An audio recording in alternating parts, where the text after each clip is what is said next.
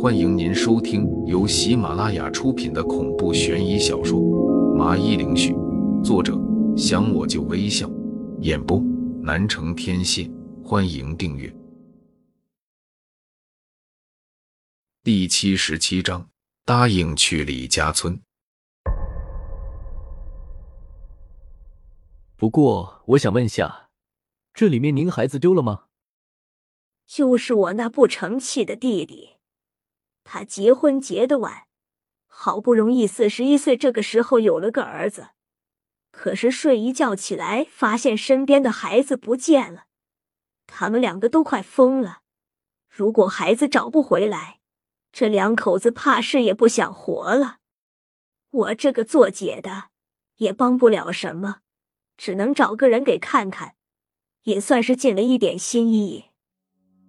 李桂英这才把来龙去脉和我道了个明白。说到这里，我有些好奇的问道：“李阿姨，你是怎么知道我这里的？”我是在网上看见的，说这里有个厉害的大师，可以解决一些灵异的事情，收费好像也不贵，所以我就照着地址过来了。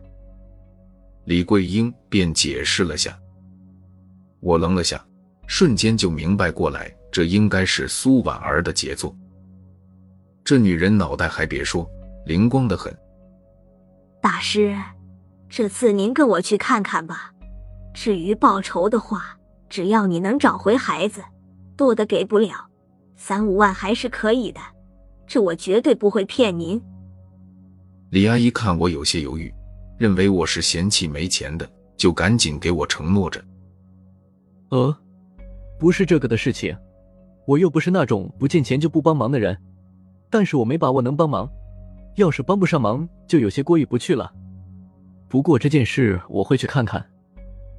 这个事情听上去的确有点蹊跷，况且还是丢了孩子，谁家都会着急。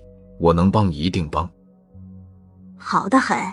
你答应去看看就行，实在找不回孩子，只能怪我这个弟弟命有点苦，不会把责任推到你头上的。李桂英看我答应了，接着就给我吃了颗定心丸。嗯，我知道了，什么时候走？既然决定看看，我就觉得还是抓紧时间去比较好。今天看样子有些晚了，明天早上走。现在我给我弟弟买点，小林你也好好休息，明天我来叫你。李阿姨安排着说道：“嗯，我知道了。”我对这个安排也没啥意见，就点点头表示同意。李阿姨就赶紧的回去开始准备了起来。李阿姨前脚刚走，苏寒表哥后脚就来了，而且是带着一脸凝重的表情，也不搭理我。直接坐下来就开始喝茶，把茶当水一样喝，好像几辈子都没喝过一样。怎么了？什么事能让你愁眉不展的？跑到我这里来发泄了？我自然有些好奇，就打趣的问道。他黑着脸瞪了我一眼，没好气的说道：“我要是像你这样就好了，无忧无虑的，什么也不用想，就是每天看看美女，吃吃软饭。”我无语道：“你不用这么直接的人身攻击吧？我可没招惹你啊！到底怎么了？能让你这么拼命的一个男人，居然有了放弃的念头？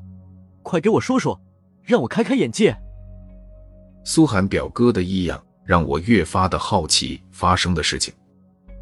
他叹了口气：“就是最近华海附近的一个村子，发生了好几起孩子丢失的案件。”村民报警了一个礼拜，我们拼尽了全力，还是找不到一点的痕迹。村民觉得我们市局的警察无能，就上报给了省局。我被骂得狗血淋头，限定我一个礼拜找不到孩子，就主动辞职。我一听就笑了，真是无巧不成书啊！正好我也要去看个究竟，没想到他这里也撞上了。我阻止了他继续说下去，神秘的说道。你是不是想让我跟着你一起去那个村子看看情况？苏寒表哥一脸诧异的问道：“你小子道亨又见长了吗？我都还没说，你怎么就知道我心里的想法的？”我嘿嘿一笑，天机不可泄露，这个事我答应你了。明早我们就出发。这时，小雨从后院里出来，好奇的说：“两位哥哥去哪里？小玉也想去，带我去好不好？”我一愣：“是啊，小玉怎么办？既然答应了玲姐照顾好小玉，那我就不能不放在心里。这次和苏寒表哥一起去，把他放在铺子里，我也有些不放心。”和苏寒表哥交换了下眼神，发现他也没怎么反对，于是我对小玉说道：“好啊，小玉，我们带你去，但是我们可能要走一些山路，你能适应吗？”小玉眯着眼点点头：“没问题，小玉可不是娇生惯养的大小姐，我是可以吃苦的。”不过谁也没想到，这一次的旅程会充满了各种艰险。甚至多了几分意想不到。前面就是李家村了，不好意思让你们颠簸了。第二天，我们几个就坐着苏寒表哥的越野车开往李家村。快到的时候，坐在副驾驶的李阿姨有些抱歉的说道：“说点颠簸也是好听了，这简直就是要拆了我们的骨头啊！我和苏寒表哥都没想到，通往李家村的路会这么的崎岖。”不过，我们怎么可能把心里的火气发在李桂英身上呢？这个时候看着也快到黄昏了，太阳没有之前那么晒了，我们这才好过了些。不行了，不能继续往前走了，再走车子估计报废，只能是停在这里，剩下的路不行了。这时，身为司机的苏寒表哥给我们宣布了一个不好的消息。为了回去的时候还能有一个代步工具，我们只能硬着头皮下车。苏寒表哥观察了下四周的地形，鼓励的说道：“大家伙加把劲！如果李阿姨说的没错，只要再走半个小时的山路就能到了。”来，李阿姨拿着。我从一旁的树上折断一根树枝，让李阿姨当拐杖用。不过我挺佩服她的，居然一点没事。就算坐在车上也开了快三个小时，她一个年纪快五十岁的阿姨居然一点不受影响。说着，我给小雨也折了个尊老爱幼不是。虽然她没叫苦，但是额头上的细汗已然说明了一切。她很懂事，但是我这个做哥的也要顾及到她的感受。王大师，我儿子能有你这么优秀，我真的得开心死。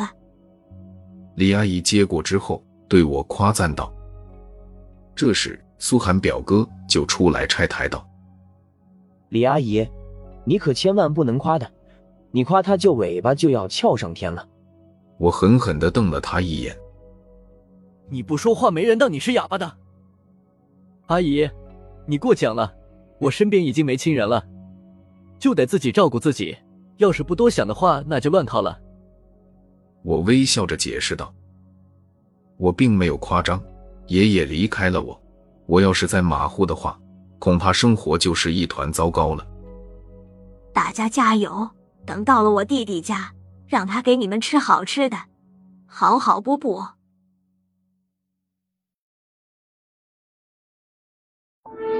听众朋友，本集已播讲完毕，请订阅专辑，下集更精彩。